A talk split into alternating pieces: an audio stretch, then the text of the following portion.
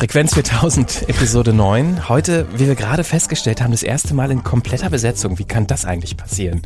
Wir sind zu viert. Marie ist nämlich auch da, Marie Dippold. Hallo Marie. Hello. Nikolas natürlich wie immer dabei. Hallo. Und Henrik auch. Hello. Und ich. Und du, Christian. Ja, genau, bin ja auch immer dabei.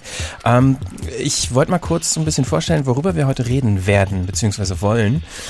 Wir haben uns überlegt, was hat sich eigentlich geändert, seitdem wir unsere Inhalte bei 4000 Hertz produzieren. Das waren ja unter anderem Nikolas und ich, die schon Podcasts vorher hatten. Und heute reden wir darüber, was ist jetzt eigentlich anders? Mhm. Das ist ein Thema. Außerdem, Marie ist hier, wir reden über Werbung. Äh, mit wem arbeiten wir und mit wem arbeiten wir nicht, ist so eine der, der interessanten Fragen die wir heute ähm, diskutieren wollen. Schön, dass du da bist, Marie.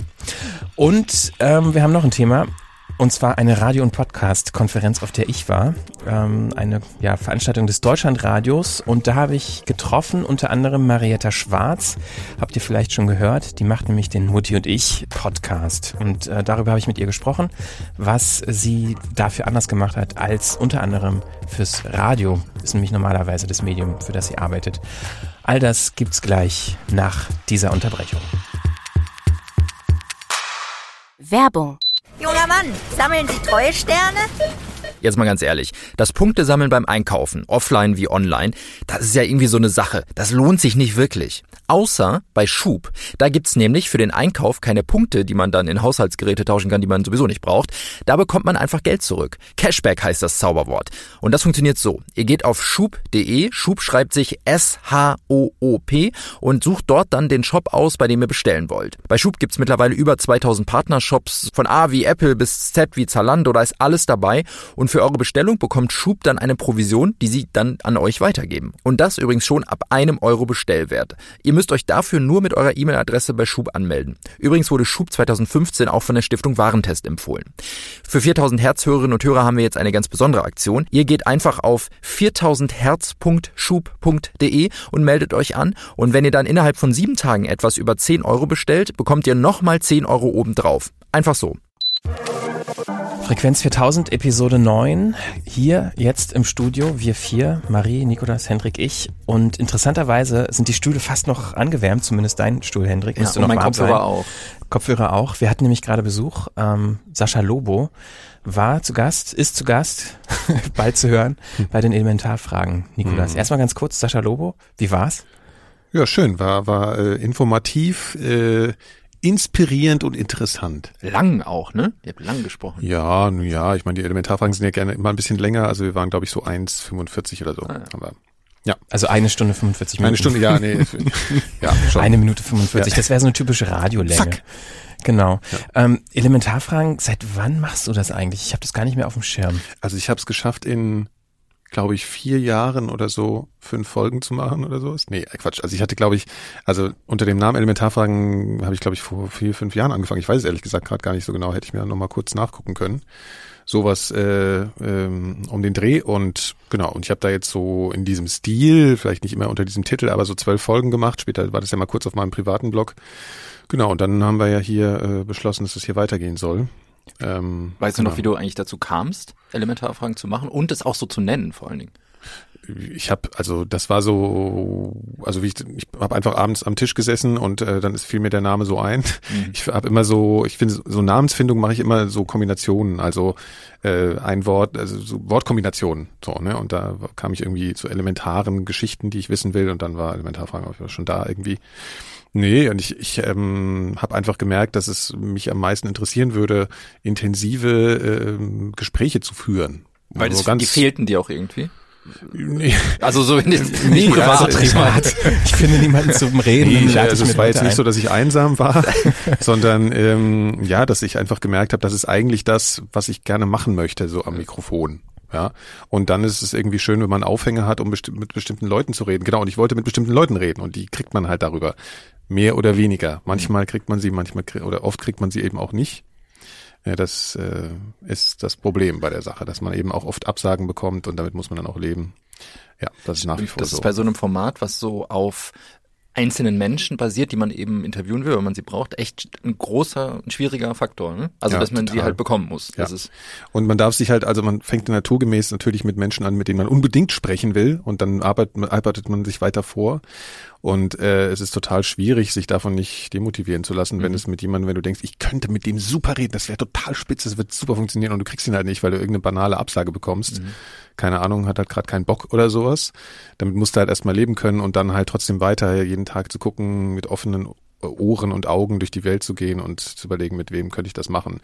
Genau, und da, das ist oft auch einfach so eine Einstellungssache. Ja. Wir haben tatsächlich verhältnismäßig viele E-Mails bekommen von Leuten, als die Elementarfragen wieder neu gestartet sind, wo man dann die alten Folgen kriegt. Und deshalb haben wir uns natürlich auch irgendwie entschlossen, alte Episoden nochmal neu zu veröffentlichen. Das haben wir auch immer transparent gemacht, dass das schon mal äh, veröffentlicht wurde. Damit ist jetzt aber Schluss, oder? Ja, es gibt keine. Das war jetzt die letzte, Folgen war äh, mit Arno Funke, Dagobert. Ähm, das ist ja gar nicht so lange her, dass ich das gemacht habe.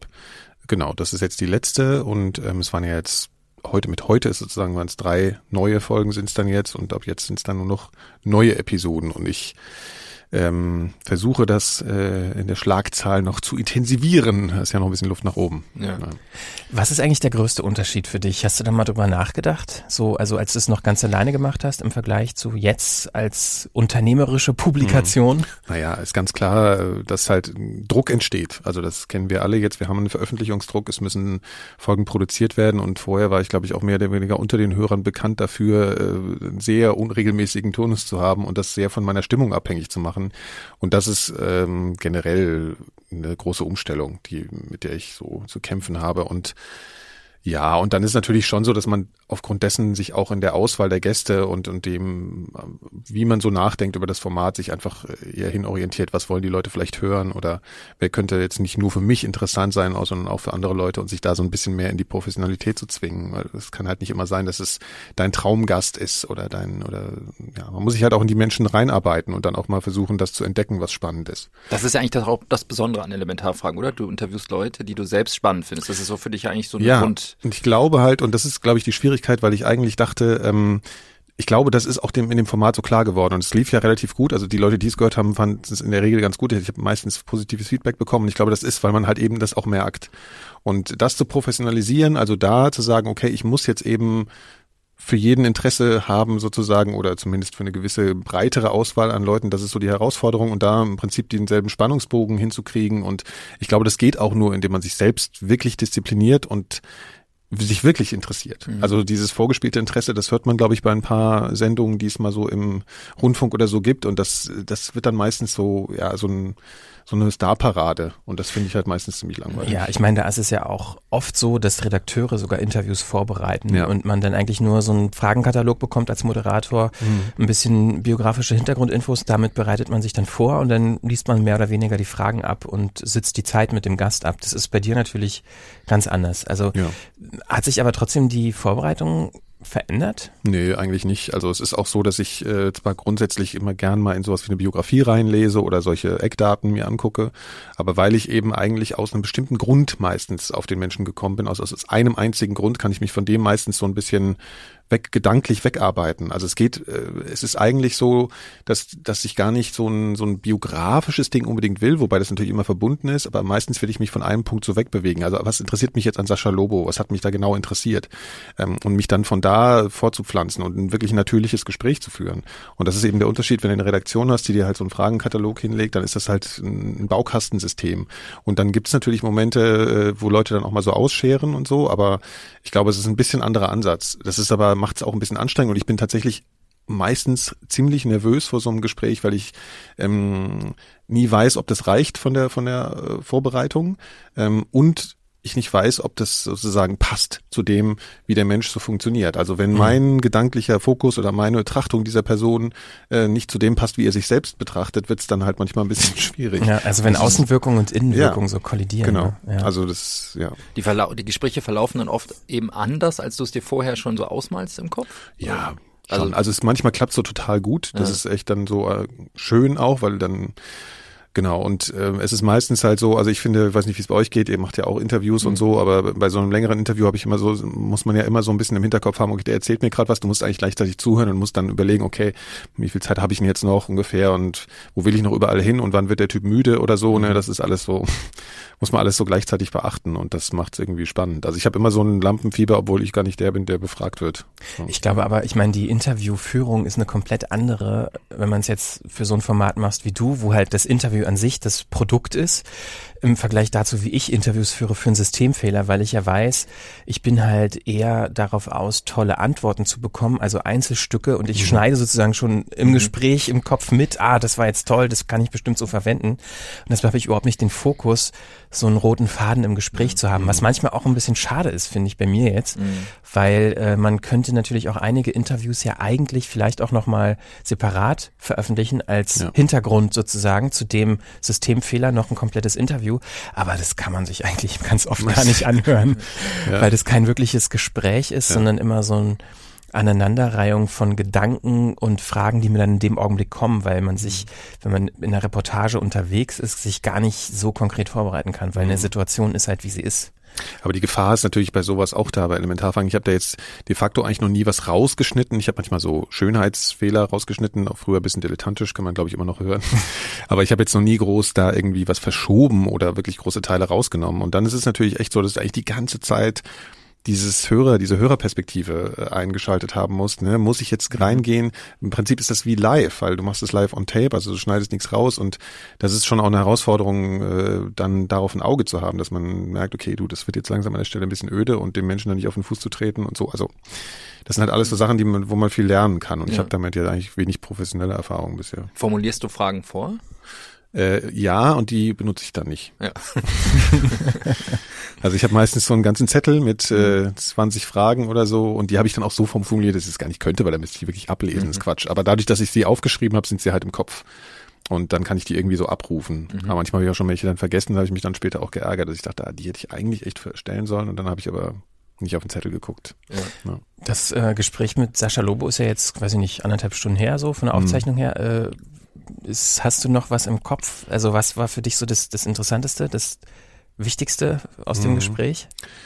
Ähm, also ich hatte ziemlich Respekt vor, vor Sascha. Ich kenne ihn so ein bisschen, so ganz wenig, aber eigentlich kenne ich ihn nicht wirklich. Und ich wusste nicht genau, wie ich ihn so als äh, Persönlichkeit äh, zu erlebt bekomme, wie, wie kann man das sagen? Also wie, wie, wie es so sein wird, mit ihm zu reden. Und ich habe ein bisschen die Sorge gehabt, äh, dass es ein bisschen konfrontativ manchmal wird oder auf so eine, ein bisschen so ein Schlagabtausch-Ding. Äh, das habe ich mit ihm aber auch angesprochen.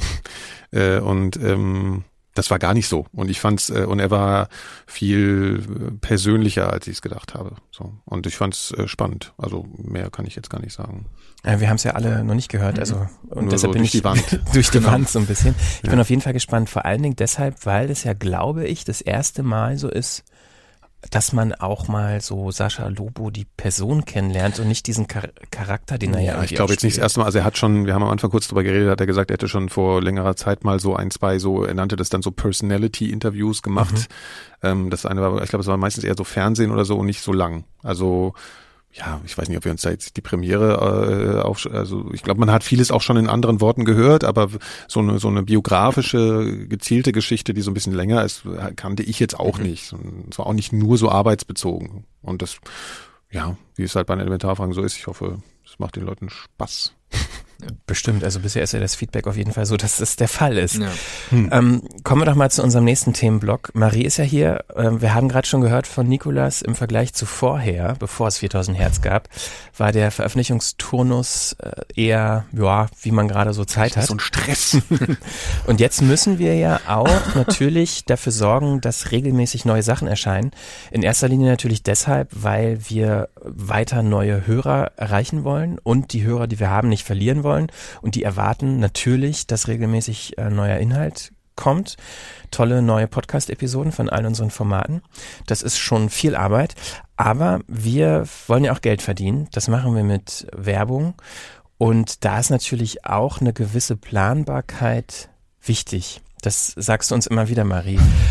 Wir schämen uns jedes Mal ein bisschen. Wenn wir wieder in Verzug Wir arbeiten dran. Ähm, Oh, ich bin aber doch ganz Ja, du bist total nett, aber, aber, aber man weiß ja, was du vielleicht dir eigentlich denkst, boah, ja, komm ich mal zu Potte kommen da jetzt mit dem. Genau, also dieser Tonus, den wir haben bei den Formaten, ähm, rein jetzt mal so aus so einer Vermarktungssicht, ist das viel oder ist das wenig? Ich tippe mal auf wenig. Also an und für sich ist natürlich mit, äh, mit den Veröffentlichungen, die wir im Moment gerade haben, so zwischen sechs und acht äh, Folgen pro Monat, ist das natürlich überschaubar. Also wenn man das jetzt mal vergleicht, natürlich mit, aber es gibt nichts, was man so wirklich mit uns vergleichen kann. Deswegen ist das immer so schwierig, irgendwelche Parallelen zu anderen Mediengattungen zu finden. Ähm, ja, also ist, sagen wir es mal so, es gibt ja jetzt nicht so eine große Vergleichbarkeit. Also natürlich gibt's Podcast-Macher, die veröffentlichen jeden Tag und sieben Tage die Woche. Ähm, aber das ist ja was eine ganz andere Art der Produktion und wir wissen ja auch, wie viel Arbeit in den Produktionen äh, steckt und dass da durchaus mal zwei, drei Wochen äh, äh, zwischenzeitlich vergehen können, bis eine Produktion dann auch abgeschlossen ist. Von dem her, ich glaube, so eine richtige Vergleichbarkeit gibt's ja bei uns nicht. Ja, aber es gibt ja so, ich meine, grundsätzlich als äh, Inventar, wie man es, glaube ich, bezeichnet, ist es schon eher klein im Vergleich zu dem, was ansonsten so im Medienbereich verkauft wird. Das kann man, glaube ich, schon sagen, oder? Ja, Ja. also es ist, ähm, es ist natürlich eine ganz neue, man darf es jetzt nicht vergleichen mit YouTube oder mit irgendwelchen anderen Online-Plattformen und wie viel Abrufe es da täglich gibt, weil es eben eine andere, eine andere Basis ist. Aber ähm, das, was wir ja machen, ist ja eben, hat ja einen gewissen Anspruch und benötigt eben einfach Zeit. Und von daher ist eigentlich das Inventar, das wir jetzt im Moment gerade haben, in Ordnung. Aber ich glaube, es gibt noch Luft nach oben und wir arbeiten ja auch an Ja, ein paar anderen und ein paar neuen Produktionen. Genau, ähm, du bist ja unter anderem heute auch deshalb hier, weil wir auf die Fragen eingehen wollen, die auch ja, häufig an uns herangetragen wurden. Und zwar arbeiten wir seit noch nicht allzu langer Zeit mit ähm, einem ja eigentlich Radiovermarkter zusammen, der sich jetzt darum kümmert, dass in unseren Produktionen auch Werbeplätze reinkommen.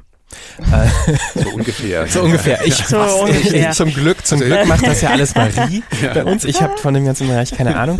Aber äh, vielleicht kannst du ja. Ja. mal so kurz skizzieren, ähm, wer dieser Vermarkter ist und wie der funktioniert und was der macht. Genau, also im, im Großen und Ganzen ist es die ARD Sales and Services. Das ist eine, ein Vermarkter, ich glaube, der größte, zweitgrößte deutsche Radiovermarkter. Der vermarktet aber nicht nur äh, Radiosender, sondern eben unter anderem auch die TV-Vermarktung von ARD. Also die haben so zwei Bereiche, einmal Radio und einmal TV. Und ähm, im Radiobereich vermarkten sie, glaube ich, 45 Sender. 33 öffentlich-rechtliche und 12 äh, private äh, Radioanbieter und ähm, im Rahmen von diesen vielen Veranstaltungen, auf denen wir waren und ähm, es gab ja auch entsprechend Presse und wir waren jetzt auch so die ersten mit dieser Podcast-Label-Idee, war da schon ein bisschen ein Auge, vor allem natürlich so aus dem Radiobereich, auch auf uns gerichtet und wir hatten äh, mehrere Vermarkter, die da auch auf uns zugekommen sind. Also sowohl aus dem Online-Bereich als auch aus dem Radiobereich. Und ähm, dann haben wir uns im Grunde genommen auch mal so ein bisschen Gedanken darüber gemacht, äh, wo können wir uns denn oder was kann uns denn auch helfen? Ähm, und wenn man sich so überlegt, dass so ein Vermarktungsbereich bei einem kleinen oder größeren Medienunternehmen eigentlich so zwischen fünf und 200 Leute sind, die sich darum kümmern, eben um die Vermarktung, sind wir natürlich da auch so ein bisschen überschaubar aufgestellt. Ähm, Mit einer Person. Aber einer sehr guten. Das stimmt. Und ähm, ich glaube, das ist auch total okay, wenn man dann äh, sagt, man, man holt sich äh, zusätzliche Manpower und Hilfe. Und ähm, es gibt ja ganz viele Dinge, die die ASS auch für uns äh, machen, um uns da eben in diesem Bereich der Vermarktung weiter voranzutreiben. Also zum einen kümmern sie sich natürlich darum, äh, Kunden anzusprechen, unser Angebot da auch vorzustellen. Und das können sie mit, ich glaube, ich glaube, wenn ich mich jetzt nicht ganz täusche, sind das ähm, 30 Verkäufer, die wirklich nur für den Bereich Radio ähm, dann auch unterwegs sind. Mit Kunden meinst du? Werbepartner. Ne? Genau, Werbefirmen, Werbepartner ja. und ähm, Agenturen. Also ich meine jetzt da nicht immer im Schwerpunkt Kreativagenturen. Ich glaube, da muss man mal nochmal erklären, was so der Unterschied ist zwischen einer Mediaagentur und einer Kreativagentur. Kreativagentur, die gestalten tatsächlich den Werbeauftritt eines Kunden, also wirklich im Artwork und ob das jetzt Plakate, TV, Radiospots oder was auch immer sind. Und eine Mediaagentur, die plant, ver- die verplant quasi ähm, die Werbung von Kunden, wo die am besten schalten und in welchen Medien und wo sie da genau ihre Zielgruppe treffen. Und ähm, da ist natürlich die ASS mit ihrem Vermarktungsteam immer ganz, ganz nah dran, weil sie ja eben nicht nur uns, und das ist eben der nächste Grund, warum wir uns da auch zu entschieden haben, dass wir eben hier Synergieeffekte haben. Die wissen immer ganz genau, welcher Kunde gerade mit welcher Kampagne draußen ist. So nah können wir da teilweise eben nur mit unserer reduzierten Manpower auch gar nicht immer überall parat sein. Ähm, darüber hinaus haben wir diese inhaltliche äh, Nähe eigentlich auch zu den öffentlich-rechtlichen Sendern oder auch zu den Produktionen. Wir machen klar was anderes, aber ich glaube, so vom Anspruch her äh, ist das schon sowas, was so in unsere Richtung auch geht, ähm, vom journalistischen Ansatz her und ähm, Darüber hinaus ist es natürlich so, dass mit, mit dem Auftritt der ARD da auch eine, eine gewisse Professionalität äh, an den Tag gelegt wird und das ist einer, wie gesagt, der größten, größten Radiovermarkter, die eben auch verstehen, wie Audio-Werbung funktioniert. Und das war ja auch so ein bisschen das entscheidende Kriterium bei dem, bei der Auswahl, mit wem wir sprechen oder auf wen wir uns dann ähm, am Ende, äh, für wen wir uns entschieden haben, dass es eben äh, dieses Audio-Know-how da ist, weil es ist, auch wenn wir einen digitalen Verbreitungsweg haben, ist es ja, ähm, ist Audio nochmal was ganz, äh, genau, also da ist, äh, glaube ich, schon eine wesentlich äh, stärkere Nähe. Ähm, vielleicht können wir mal ganz konkret, also es geht ja bei uns um letztendlich mehr oder weniger drei Werbeformen, Sponsoring, Spots und Native Advertising. Vielleicht kannst du ja mal kurz die Unterschiede erklären. Also im angefangen mit mit klassischen Spots sind es wirklich äh, Werbespots, also Radio-Werbespots, die bei uns äh, innerhalb von einer Folge platziert werden. Jetzt nicht so, wie man es vielleicht aus dem Videobereich kennt, als äh, Pre-Roll, der direkt anfängt, bevor überhaupt das Format redaktionell gestartet ist, sondern wir bauen eben auch diese Spots innerhalb von den erst von der ersten Minute eben in die Folge mit ein und das Ganze dann auch nochmal am Ende. Ähm, das sind eben klassische Radiospots, wie man sie aus dem Radio auch kennt, aber da legen wir tatsächlich auch gemeinsam mit der ASS schon ein Augenmerk darauf, dass äh, für die für den digitalen Bereich da teilweise nochmal eigene Spots produziert werden und die nicht eins zu eins so übernommen werden. Ähm, dann haben wir den Bereich eben Sponsoring, das ist so ein klassisches, äh, diese Sendung wird dir präsentiert, diese Sendung wurde dir präsentiert, also das heißt wirklich so ein ganz kurzer Hinweis eben auf den entsprechenden Presenter einer Sendung. Ähm, und dann haben wir noch Native Advertising und das ist ja so ein bisschen ähm, längere äh, Werbeform, die wir eben ein bis maximal zweimal pro Folge integrieren, die dann auch gesprochen wird vom Host der Sendung und die eben die Möglichkeit auch bietet, ein bisschen erklärungsbedürftigere Formate äh, mit äh, vorzustellen und da eben eine besondere Aufmerksamkeit. Also ich glaube, grundsätzlich kann man dazu sagen, dass der Anteil von Werbung innerhalb von unseren Produktionen sehr, sehr reduziert ist. Also wir haben uns ja auch dafür entschieden, ähm, keine Werbeblöcke zu machen, wo so ganz viele Kunden hintereinander stattfinden, sondern immer nur sehr, sehr gezielt, teilweise wirklich nur einen Kunden pro Folge und das wollen wir auch so beibehalten. Also das heißt, so diese Exklusivität und dann eben eine erhöhte Aufmerksamkeit auf diesen äh, Kunden wird auch langfristig unsere weitere Strategie sein. Was ich tatsächlich ganz interessant fand, ähm, was ich auch vorher nicht wusste, ist, dass, korrigiere mich, wenn ich falsch liege, aber ich glaube, wenn man länger als 90 Sekunden Werbeblock hat, in einem Audio oder generell in einem Format, dann muss man das als Dauerwerbesendung deklarieren. Genau. Das Wie ist deklariert man ein Audio? Ist auch noch die, ne? Also, weil im Fernsehen wird es eingeblendet, glaube ich. im Hintergrund immer Dauerwerbesendung so ein Lied, sagen. ein Lied, das Dauerwerbesendung heißt. Nee, aber also tatsächlich, hab, es gibt ja einige Podcasts, auch in Deutschland, die äh, Werbung drin haben, wo halt auch der Host das spricht, also so ein klassisches Net, äh, Net, Native Advertising, schwieriges Wort. Ich habe noch nie da irgendwie diesen Hinweis gehört, dass jetzt Dauerwerbesendung kommt, Mhm. obwohl das ja eigentlich ein rechtlicher, eine rechtliche Vorgabe ist. Boah, so ein bisschen so ein Graubereich. Ne? Ja, ich glaube, das ist zum einen so ein bisschen die Grauzone. Also man muss dazu sagen, es sind nicht, also ab 90 Sekunden bis 89 Sekunden ist es, äh, kann es eine klassische Werbung sein und eben ab 90 Sekunden muss es als Dauerwerbesendung äh, deklariert werden, was im Audio so funktioniert, dass man eben quasi ankündigt mit, jetzt folgt eine Dauerwerbesendung und das, ich glaube, vielleicht sogar noch mit ein oder zwei Unterbrechern auch nochmal darauf hinweisen muss, dass das eben jetzt wirklich eine, äh, keine redaktionelle Sendung ist, sondern eben eine von dem Kunden bezahlte äh, äh, ja, Produktempfehlung.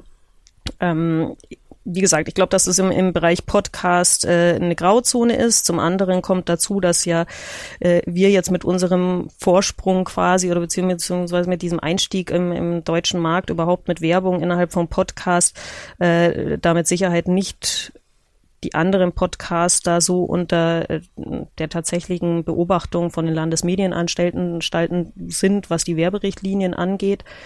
Ähm, und ich glaube, dass es aufgrund dessen jetzt da noch keine großartigen Abmahnungen oder ähnliches gibt. Aber wir haben uns ja auch von Anfang an darauf geeinigt, dass wir gesagt haben, auch wenn es für unsere Mediengattung jetzt noch ganz keine ganz strikten Werberichtlinien gibt, ähm, halten wir uns an die, die eben im Audiobereich vorgegeben sind bei den Radiosendern und äh, ich glaube, das machen wir auch mehr als akkurat. Also das heißt eben diese ganz klare Trennung zwischen redaktionellem Inhalt und äh, Werbung mit eben Ja, diesem klar. Piep und das dem ist ja Werbehinweis. allein schon deshalb wichtig, weil man irgendwie seine Glaubwürdigkeit ähm, behalten will.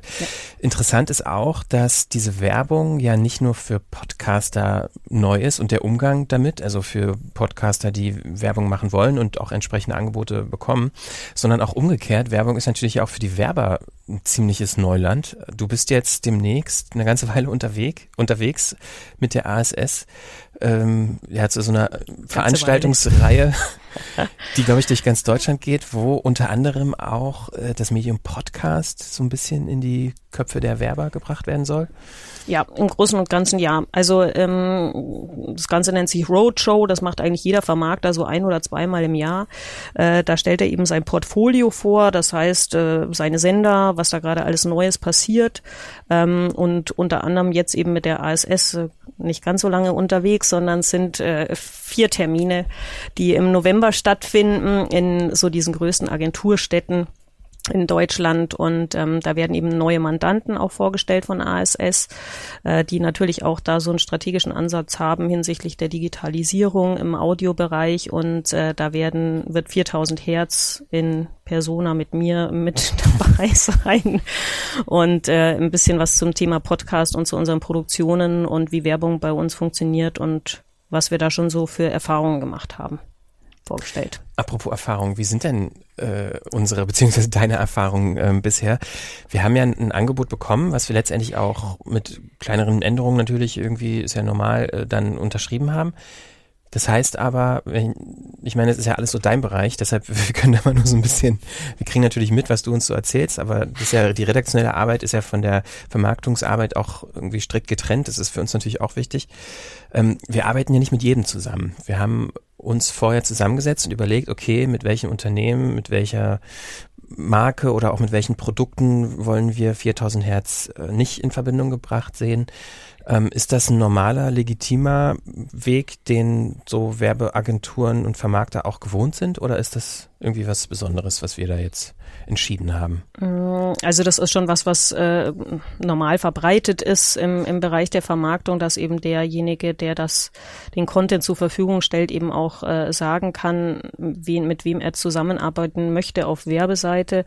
Ähm, in unserem Fall haben wir uns da ja auch Gedanken darüber gemacht, welche Kunden wir bei uns einfach nicht sehen, weil wir sie äh, sowohl kann, kann, können unterschiedliche Sachen sein. Also natürlich vielleicht moralisch verwerflich oder weil einfach das Thema nicht passt oder äh, weil wir auch sagen, das ist nicht unsere Hörerschaft, die für diese Produkte in Frage kommt. Ähm, und da haben wir eben entsprechend festgelegt, äh, so genannte Ausschlusskunden äh, oder beziehungsweise Branchen, mit denen wir eben äh, nicht zusammenarbeiten möchten. Genau. Was könnt ihr euch noch erinnern? Was haben wir da ausgeschlossen? Das war ein ganzer Nachmittag, da haben wir eine Riesenliste bekommen, kann ich mich erinnern. Liste, ja. Und wir sind die durchgegangen und haben gestrichen und notiert, was wir dann nicht Glücksspiel, ja, ne, genau, war, glaube ich, Glücksspiele haben wollten wir nicht. Ähm, harten Alkohol. Ja. Parteien, Parteien, genau. Ein paar staatliche, genau. di- diverse Ministerien, überhaupt staatliche Organe. Ähm, was war da noch dabei? Sind so ein paar Einzelkunden, Genau, ein paar genau. wo man jetzt vielleicht nicht unbedingt, ja, Ja, auch nee, nicht unbedingt erwähnen muss, weil wir wollen ja nicht Genau. für sie werben. genau. Ähm, ja. Aber Klar, das, aber es ist trotzdem natürlich noch eine ewig lange Liste und das ist natürlich, wenn man so aus einer also aus der Macherrichtung kommt und ich muss auch ganz ehrlich sagen, das kann man ja auch zugeben, dass ich eigentlich nicht so ein, also wer, wer, wer ist jetzt schon ein riesen Werbefan so. Also ich meine, ich gucke mir jetzt natürlich nicht als aus Hobby irgendwie Werbefernsehen an oder irgendwie sowas. Also im, im Zweifel. äh, denn, es sind die lustigsten halt, Werbespots der Welt. Ja, genau. Oh Gott. Da- Ich meine, ich finde es ganz interessant. Da wurde aus Werbung redaktioneller Mhm. Ja, ja, Inhalt. ja, das ist schon, das musst du erstmal bringen. Ich glaube, es war nie ne? redaktionell gemeint eigentlich. Nee, wahrscheinlich nicht. Aber das fand Ja. ich übrigens ganz interessant an diesem Nachmittag, als wir da saßen, diese Liste durchgegangen sind, weil wir waren uns relativ schnell einig, Ja. was rausfällt, glaube ich. Ne? Und das hat ja so, zumindest mir so ein bisschen gezeigt, dass, aber, ja. ne, dass wir da eigentlich... Dass wir einen ähnlichen Kompass haben. So, genau. Ne? Ja. Das, ich schon. Auf der anderen Seite ähm, ist es schon so, dass, dass man natürlich genügsamer sein muss, äh, als man Klar, gerne wäre. das haben wir dann auch nochmal so ausdiskutiert Ja. irgendwie, genau, aber Aber wir haben ja auch immer noch diese Klausel, also ich nenne es jetzt nicht so, dass die ASS uns Werbepartner diktiert und wir alles machen müssen, Ja. dass die jetzt, dass die uns sozusagen Werbung reindrücken, sondern wir können halt in jedem Fall entscheiden, ob ja oder ob Ja. nicht. Wir haben uns zum Beispiel auch wir haben ein Vetorecht, kann man Genau. vielleicht so sagen. wir Ja, haben uns also- zum Beispiel auch dazu entschieden, äh, in ausgewählten Episoden, wenn wir das für ne Mhm. unpassend finden, keine Werbung zu platzieren. Und sogar ich. ja, Das war Marie. das muss man auch ich, Das sagen. muss man auch ich erst mal bin ja eigentlich dafür zuständig, sag Ja. sogar Stimmt. nein, in diese Folge finde ich, ist das absolut Zum Beispiel bei der unpassend und das letzten ist Mixer-Folge, ne, hatten wir ja gesagt. Genau. wäre Also es gibt wirklich auch so, also das sind, Ja. ich glaube, das ist sowas, da müssen, da sind wir uns, glaube ich, auch alle einig, dass wenn das Thema einfach äh, absolut unpassend ist, äh, sowohl für die Hörerschaft als auch äh, für uns, wo wir sagen, da passt jetzt einfach Werbung definitiv in dieses Format nicht rein, was aber eben nicht heißt, und ich glaube, das ist auch schon ganz klar irgendwie in unseren Köpfen auch verankert, was so die redaktionelle Freiheit hat, dass wir auf solche Formate nicht verzichten, nur weil wir da keine Werbung mit reinnehmen, sondern dass wir von Anfang an gesagt haben, wir sind experimentierfreudig und wir nehmen auch mal Themen mit auf, die vielleicht äh, einen bestimmten emotionale ähm, Tonung haben oder die es vielleicht so auch nicht gibt oder die vielleicht auch mal Themen aufgreifen, ähm, die ein bisschen schwermütig sind oder ähnliches und äh, das so wollen wir auch weiterhin machen und da lassen wir uns auch nicht äh, nur aufgrund eben dieser Refinanzierung durch Werbekunden einschränken. Aber äh, gibt es denn eigentlich Inhalte, die nicht mit Werbung vermarktet werden können, würdest du sagen? Also, weil letztendlich, wenn ich, so habe ich es zumindest immer verstanden, ist es dem Werbekunden doch fast egal, Hauptsache die Reichweite ist da. Also da muss man ja jetzt auch wieder dazu sagen, dass wir jetzt kein Massenmedium sind. Also ich glaube, dass es, wenn, wenn du jetzt so in, in Bezug zum Beispiel auf Fernsehen äh, das Ganze hast und dann siehst du jetzt zum Beispiel auch, dass bei bestimmten Formaten, die ich jetzt zum Beispiel äh, wie soll ich sagen, die eine bestimmte Bevölkerungsschicht ansprechen und mich jetzt nicht unbedingt, äh, dass da aber trotzdem große Werbekunden eben entsprechend präsent sind, obwohl das Umfeld jetzt wieder zum Produkt passt und ähm, die Leute, die wahrscheinlich diese Sen- Sendung oder Serie auch angucken, sich vielleicht sogar gar nicht leisten könnten, eines dieser Produkte zu, zu kaufen oder das überhaupt nicht eigentlich in die Zielgruppe passt. Und ich glaube, dass es äh, schon Inhalte gibt, bei denen eben Kunden nicht stattfinden möchten. Also es können politische Inhalte sein, wo sie sich nicht sehen. Es können eben moralische äh, Inhalte sein, bei denen sie sich äh, nicht sehen. Und dadurch, dass ja eben besonders bei uns eben diese Aufmerksamkeit da ist, dass wir immer nur so wenige Partner mit integrieren, dann muss das Umfeld schon auch stimmen. Und ich glaube, das ist auch sowas, dass wir eben speziell als ähm, Ergänzung zu Kampagnen auch ausgewählt werden, weil wir eben eine sehr spezielle Zielgruppe auch haben. Und umgekehrt ist das natürlich auch, dass wir natürlich nicht, haben wir schon gesagt, äh, nicht uns von, von allen möglichen äh, Unternehmen ähm, ja, Werbespots reinschieben lassen. Diese Diskussion fand kürzlich auch bei Gimlet statt. Äh, ich weiß nicht, haben wir, hat jeder von uns schon die neue Startup-Episode gehört? Ja. Ja, ähm, vielleicht habt ihr es ja auch schon gehört. Also Gimlet, ne, dieses äh, Podcast-Unternehmen aus den USA und Startup, deren erster Podcast, wo die so ein bisschen ihre eigene Firmengeschichte dokumentieren. Die hatten in der ersten Folge jetzt der neuen Staffel unter anderem darüber gesprochen, dass sie ein äh, ja, branded Podcast-Angebot bekommen haben vom Pentagon, angeblich für eine halbe Million Dollar. Und die haben sich nach längerer Diskussion dazu entschlossen ist, nicht zu tun. Diese Diskussion hatten wir quasi schon im Vornherein, weil wir ja bestimmte staatliche. Also nicht, weil das Pentagon einen Podcast bei uns angefragt hat. Weil wir von vornherein gesagt haben, okay, mit staatlichen, bestimmten staatlichen Institutionen wollen wir äh, keine Werbebeziehung haben. Aber wie, wie habt ihr das wahrgenommen? Also diese, diese Diskussion in der, in der Podcast-Episode? Ja, also ich fand es äh, auf jeden Fall interessant zu hören, weil, wie gesagt, man kann sich ja so ein bisschen, wenn man dieses Start-up-Podcast hört, können ja sich so ein bisschen reinversetzen, weil wir ja vor ähnlichen Problemen stehen manchmal.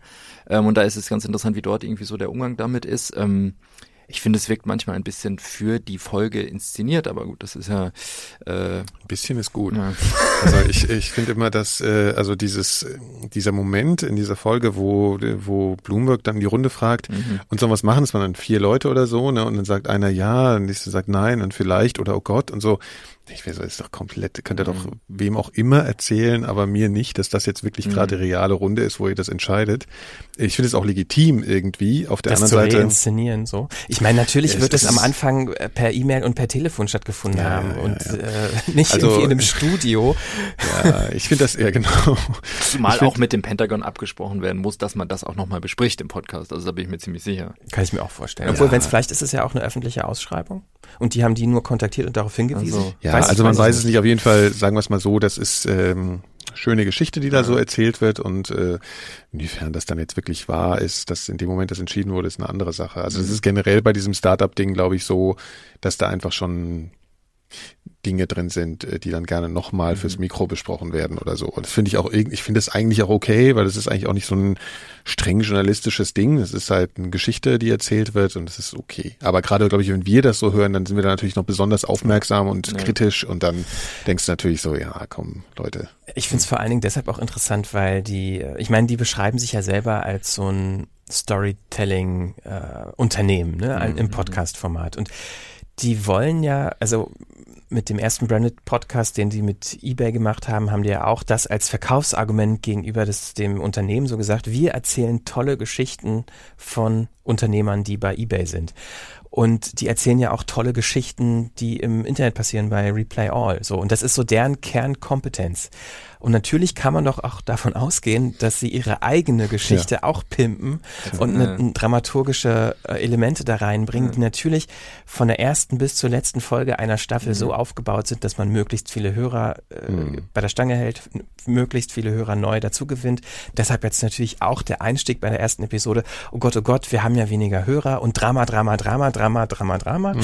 Und wie kriegen wir nur hin, dass es besser wird? Und jetzt am Ende der ersten Folge, ach, jetzt ist ja schon erst gerade September und wir haben ja unser Revenue Revenue Goal schon erfüllt für dieses mhm. Jahr. Ja, wo du dich dann auch so fragst, okay, ich sollte wohl dabei bleiben.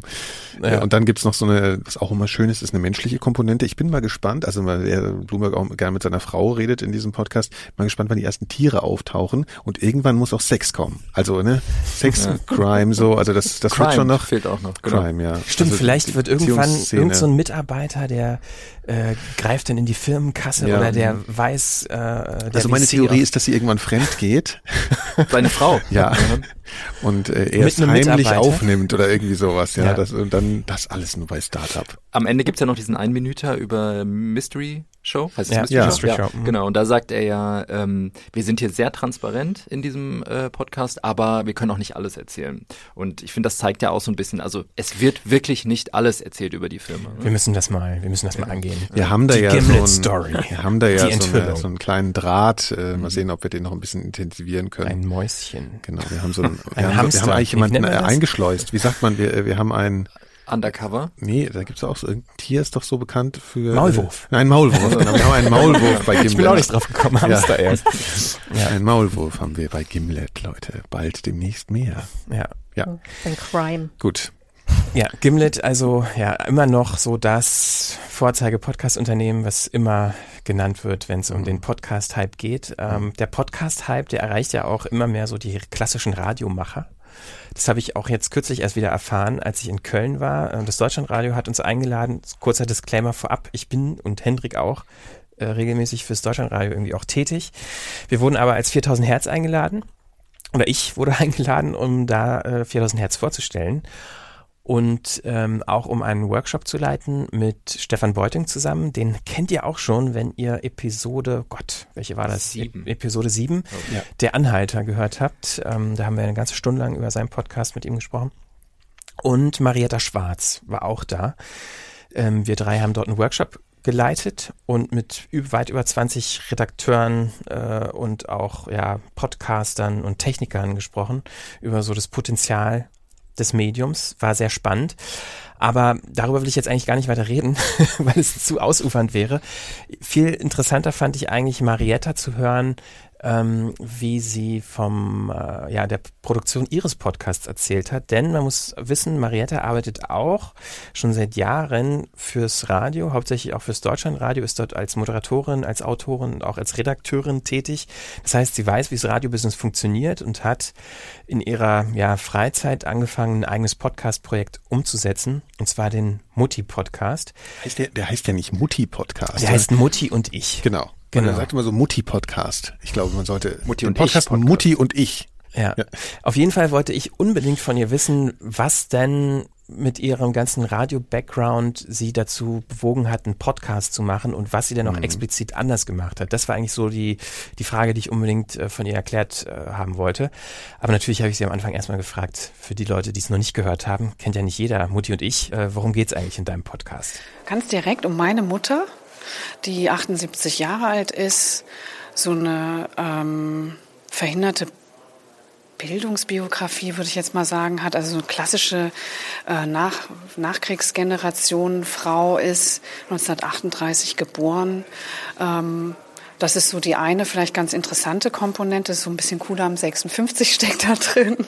Und die andere ist natürlich auch meine Auseinandersetzung mit meinem Elternhaus, mit meiner Mutter, Familie, wo komme ich her, wie habe ich mich entwickelt, was habe ich anders gemacht, ne? so wo sind Parallelen. Und ähm, hört sich jetzt sch- fast schon schwer an, ne? aber ich habe eigentlich versucht, das so ein bisschen leicht zu erzählen und humoristisch. Ich glaube, einen ganz guten Eindruck kriegt man davon, wenn wir einfach mal reinhören. Wir hören jetzt mal einen Ausschnitt aus der ersten Episode von Mutti und ich. Es gibt Kinder, die besuchen ihre Mütter öfter als ich. Manche telefonieren täglich mit ihnen.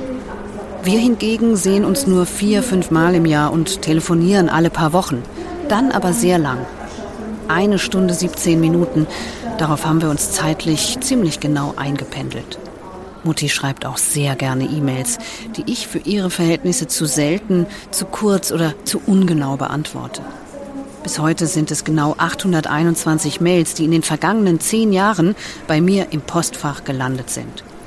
Und aus dem Urlaub schickt Mutti mir lange Briefe mit selbst getrockneten Blumen der Region, in denen sie tagebuchartig schildert, was sie erlebt. Mutti und mich trennen 600 Kilometer. Die Großstadt, in die ich zog, und den Vorort in Rheinhessen, in dem sie aufwuchs und bis heute lebt. Ah, da steht sie. Ich gucke immer ganz gebannt da hoch. Ich bin jetzt hier gekommen. Vor einem Jahr fing ich an, Interviews mit meiner Mutter zu führen. Interviews einer Journalistin und Tochter. Ich wollte mir nochmal erzählen lassen, wie Mutti auf ihr Leben zurückblickt und was das mit meinem Leben gemacht hat. Das haben wir daheim gelernt. Keine Gefühle zu zeigen. Aber warum? Ja, weil das passt nicht. Das, ja, das ist unsere Zeit gewesen. Da hat man das nicht gemacht. Da hat man alle Gefühle versteckt. Das war jetzt ein kurzer Ausschnitt aus der ersten Episode von Mutti und ich von Marietta Schwarz. Und ähm, was ja, du hast gerade schon gesagt, es klingt, als, als du es beschrieben hast, relativ schwer, eine, eine Biografie, eine biografische Geschichte deiner Mutter.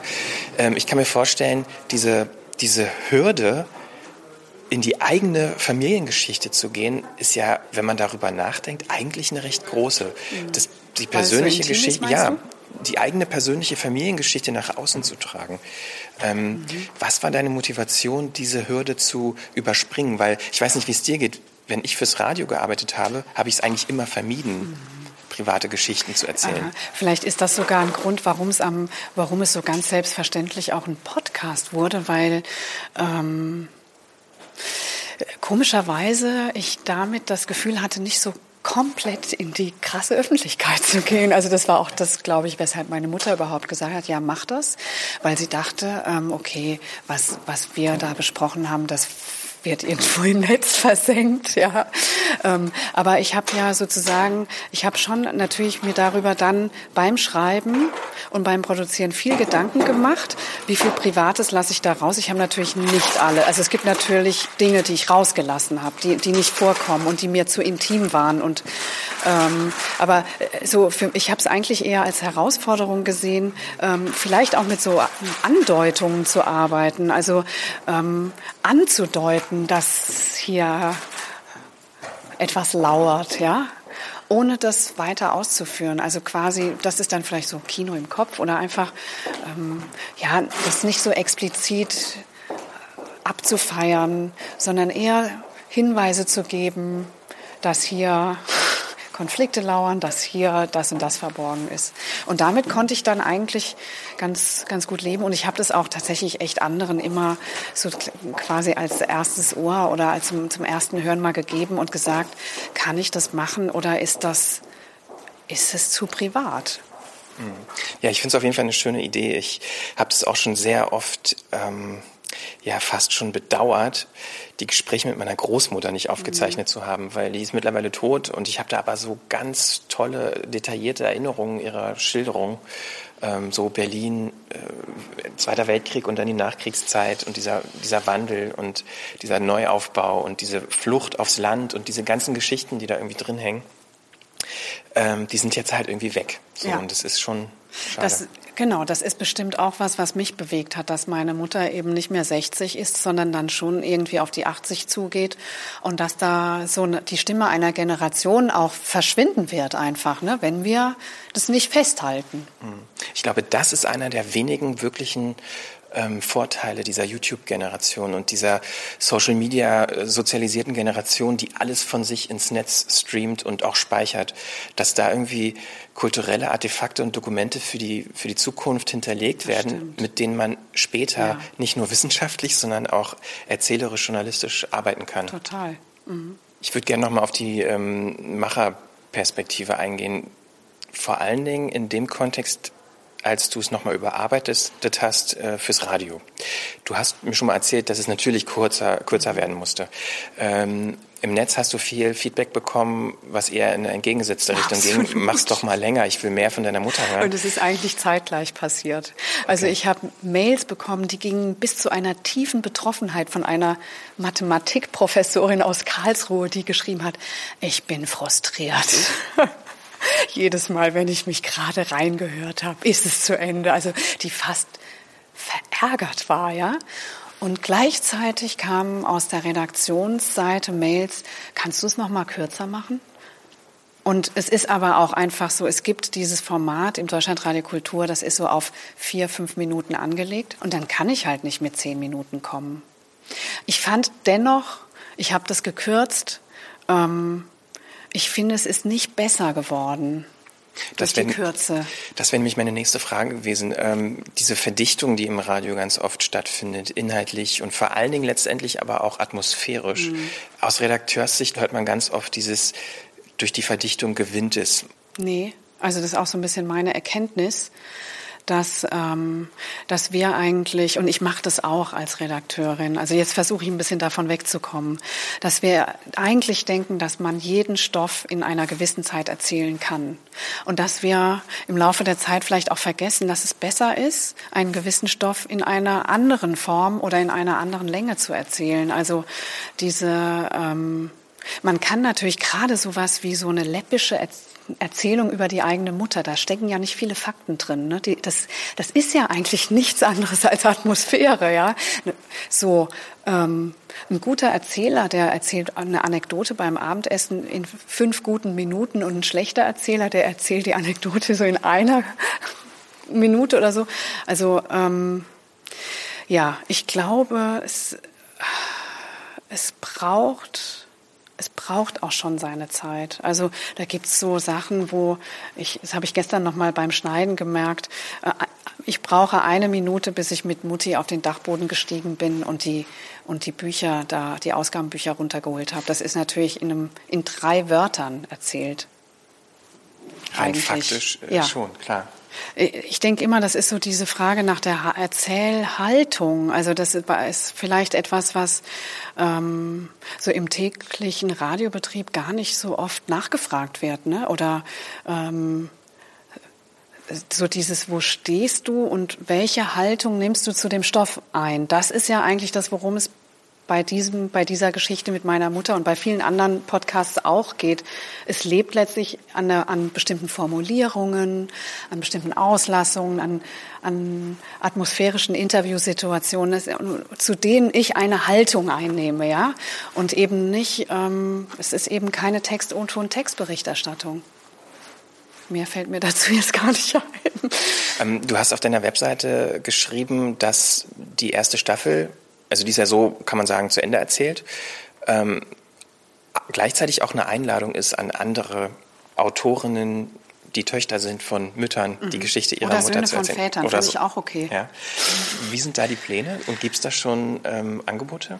Ja, also ich hoffe, dass ähm, die nächste Staffel zum Muttertag 2017 beginnt. Ähm, eine Autorin ist in Arbeit, äh, arbeitet daran. Die hat natürlich auch nur diese unbedeutende Deadline von mir mal so genannt bekommen. Also ich, ich hoffe, dass sie dran bleibt und es auch macht. Es ist eine andere Müttergeneration, ähm, die ist viel jünger, ähm, die hat eine ganz andere Biografie und es gibt auch andere, die sagen, ich würde das gerne machen. Also ich bin mal, ich halte das mal etwas vage. Es wäre, also ich hoffe, dass wir das hinkriegen. Und ähm, aber ich will jetzt auch nicht zu viel verraten über Dinge, die vielleicht sich im Sande verlaufen. Ja, das kennen wir auch, das, Das wollte Problem. ich gerade ne? sagen, ja, das kenne ich, ja. Dass wir immer, eigentlich wollen wir, wollen wir über so viel reden, aber dann Ja. schaffen wir es vielleicht doch nicht, das umzusetzen. Deshalb reden wir lieber über bestimmte Dinge nicht. Reden wir lieber über andere Sachen. Ja. Genau. Ja, das war ähm, Marietta Schwarz äh, über ihren Podcast Mutti, Mutti und ich. Falls ihr den noch nicht gehört habt, falls ihr jetzt neugierig seid, äh, haben wir natürlich verlinkt bei uns auf der Frequenz 4000 Episodenseite. Ähm, und ja, ich glaube, ich Frequenz finde, 4000.4000herz.de. ja, ich finde eigentlich, das hatten wir jetzt in den letzten Sendungen immer, dass wir irgendwie auch so eine Empfehlung dabei hatten, mit einem kurzen Interview auch. Ich finde es eigentlich schön Ja. und vielleicht können wir das ja irgendwie beibehalten als, als eine Das Rubrik. haben wir beim letzten Mal ja auch besprochen, dass Empfehlungen richtig und gut sind. ja. Ja, ja. Also ein, ein interessanter Punkt war ja ähm, dieser, dieser Einstieg in die eigene Vergangenheit und die, in die eigene Familiengeschichte, was ja auch irgendwie ganz schön mutig ist, finde Mhm, ich. Also wir haben ja jetzt auch persönliche Formate. Vor allen Dingen Hendrik hat ein sehr persönliches Format gehabt. Er hat uns sogar in der ersten Staffel nur einen Versuch mit, in ins sein Bett, Bett genommen. genommen. Mit seiner Freundin. Wir durften. Stimmt, die war auch einmal ja, dabei. ja, Ja, Schon ein bisschen übergriffig auch. Schon, von euch, Ähm, aber Du arbeitest, vielleicht können wir ja zumindest schon mal so viel teasen, Oh, an ja. einer zweiten Staffel Ja. Neuen Versuch, Ja. die auch sehr persönlich Ja. wird. Das stimmt. Ich glaube, ich will noch gar nicht, also es geht, wird nicht mehr, also es gibt noch ein kleines Update zum Klarträumen, aber ansonsten dreht sich die Staffel um ganz andere Dinge.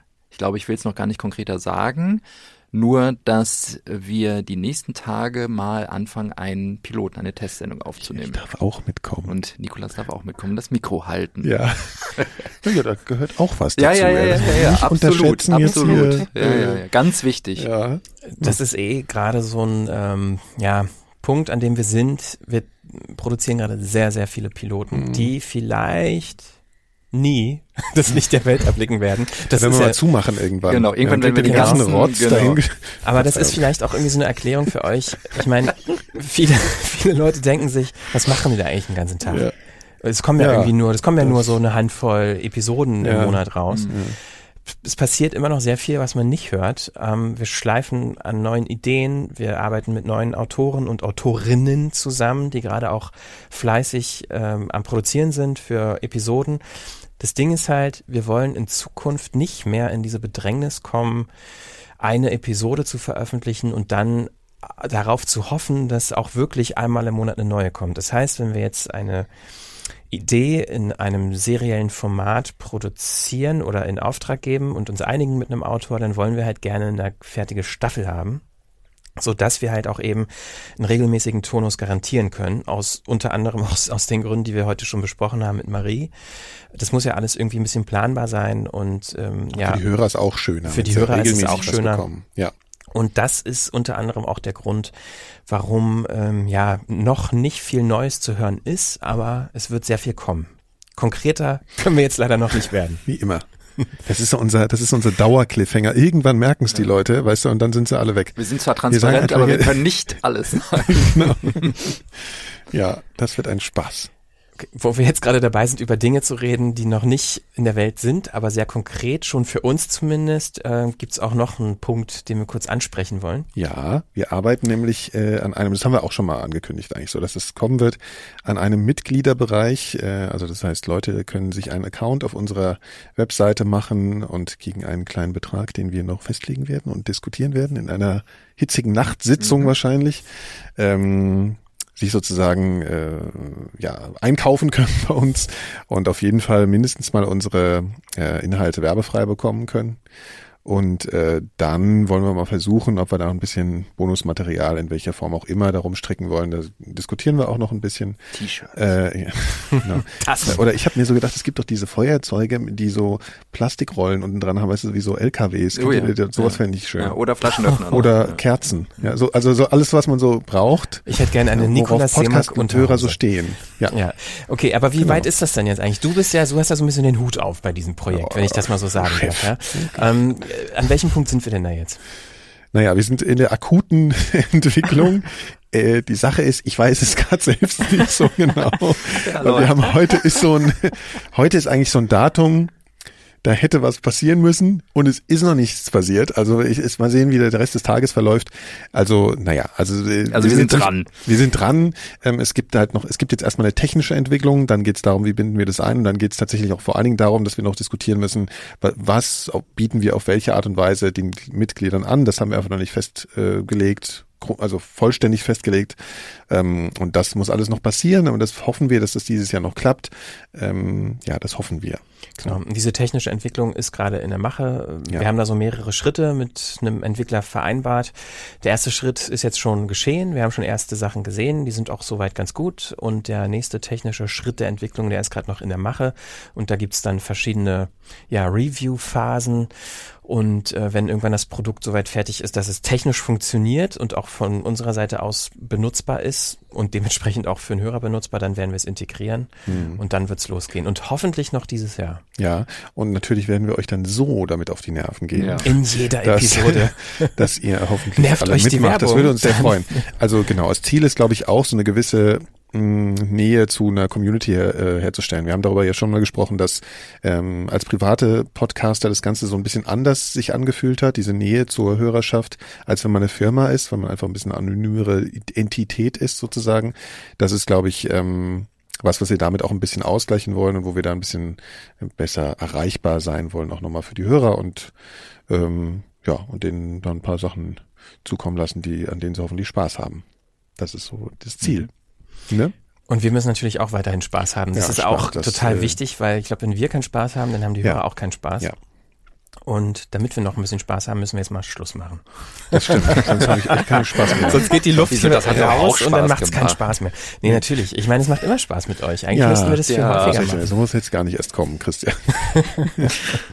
okay, ich ähm, mache jetzt mal zu. Genau, Schluss, aus, zu. vorbei. Okay. Also bis bald. Genau. Äh, Schön, dass ihr zugehört habt. Ähm, ja, alle Infos zur Sendung findet ihr auf äh, frequenz4000.4000herz.de. Ach so, ja, und drückt uns mal bitte die Daumen. Wir haben nächste Woche eine oh, Preisverleihung. Stimmt. Äh, der Prix Europa ist ein Radiopreis, haben wir glaube ich noch gar nicht wirklich erwähnt, äh, nur so online. Doch, haben wir glaube ich. Also, ja, ist mir scheißegal, kann man auch nicht nochmal erwähnen. also auf jeden Fall gewinnen wir gleich, äh, gewinnen wir nächste Woche voraussichtlich einen Preis. Ja, Wenn nicht, werdet ihr einfach nichts mehr von uns hören. Also dann ist das, genau. das ist dann die Rechnung. Also wenn ich das richtig verstanden habe, könnt ihr da sogar hinkommen. Ich glaube, ja, die, der, will, der ja. Pitch unsererseits, also ne, wir stellen 4000 Hertz vor. Das Ja. ist, glaube ich, öffentlich und das Ja. ganze Festival Okay. für Europa ist kostenlos. Ja. wenn Oh, dann alle da hinkommen Ja, und also jubeln und klatschen. applaudieren und Genau. mit Schildern. Ja, Schilder und Plakate und Hüte werfen. Das Ja. wär, das Und bei den Lustige Verkleidungen. Vielleicht Mikrofone werfen wir auch was dann zurück. Vielleicht. Man. Okay, Gut, ja. wir machen Schluss. Okay, wir also, sehen uns beim. Pre-Europa. Bis Ja, bald. Bis dann. Tschüss. Tschüss. Tschüss.